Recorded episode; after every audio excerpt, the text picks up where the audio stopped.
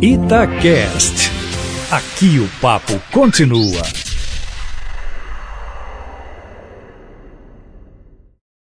Olha só, a metade dos brasileiros desaprova a maneira como o presidente Jair Bolsonaro governa o país. É o que revela a pesquisa da Confederação Nacional da Indústria, encomendada ao IBOP e divulgada ontem. O índice de pessoas que desaprovam a maneira como o presidente governa o país passou de 48% em junho para 50% este mês. E a aprovação passou de 46% para 44%, ambos dentro da margem de erro da pesquisa, que é de 2% para mais ou para menos. E é a segunda vez consecutiva que o número dos que desaprovam o governo é maior do que os dos que aprovam. Na série histórica do Ibope, a aprovação do governo Bolsonaro vem caindo paulatinamente.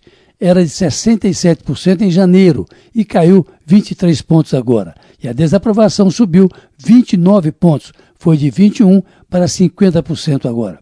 Mas, curiosamente, os números não vêm mexendo muito nos últimos meses, a não ser marginalmente. Segundo o levantamento, a parcela da população que considera o governo ótimo ou bom oscilou de 32% para 31% em relação a junho, também dentro da margem de erro e o número de brasileiros que consideram o governo como ruim ou péssimo oscilou de 32% para 34%, sempre com viés de depreciação, ainda que dentro da margem de erro.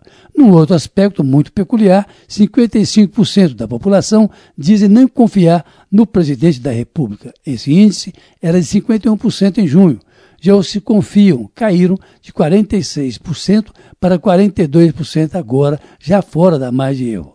Ao mesmo tempo, aumenta também a desconfiança da população dos acertos do governo com relação, por exemplo, ao meio ambiente. De acordo com o IBOP, a desaprovação nessa área passou de 45% para 55% entre junho e setembro, o que significa que os incêndios na região amazônica, por mais que o governo diga o contrário, impactaram fortemente a opinião pública, de forma que pelo menos 22% da população lembram dos incêndios e do embate entre o presidente Jair Bolsonaro e o presidente francês Emmanuel Macron.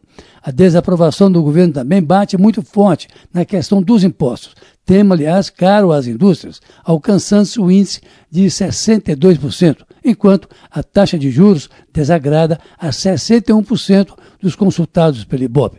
Não por acaso, outro tema que registrou aumento na desaprovação do governo é o combate à fome, que subiu de 51% para 57%, e a desaprovação no combate ao desemprego, que passou de 55% para 59% nesse mesmo período de junho a setembro.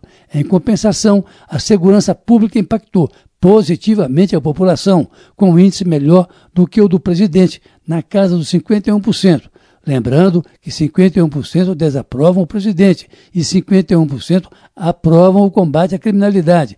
Não é à toa por isso mesmo que em outras pesquisas, o ministro Sérgio Moro, que teve mais uma derrota ontem no Congresso na votação da lei contra o crime, tem melhor aprovação do que o presidente da República.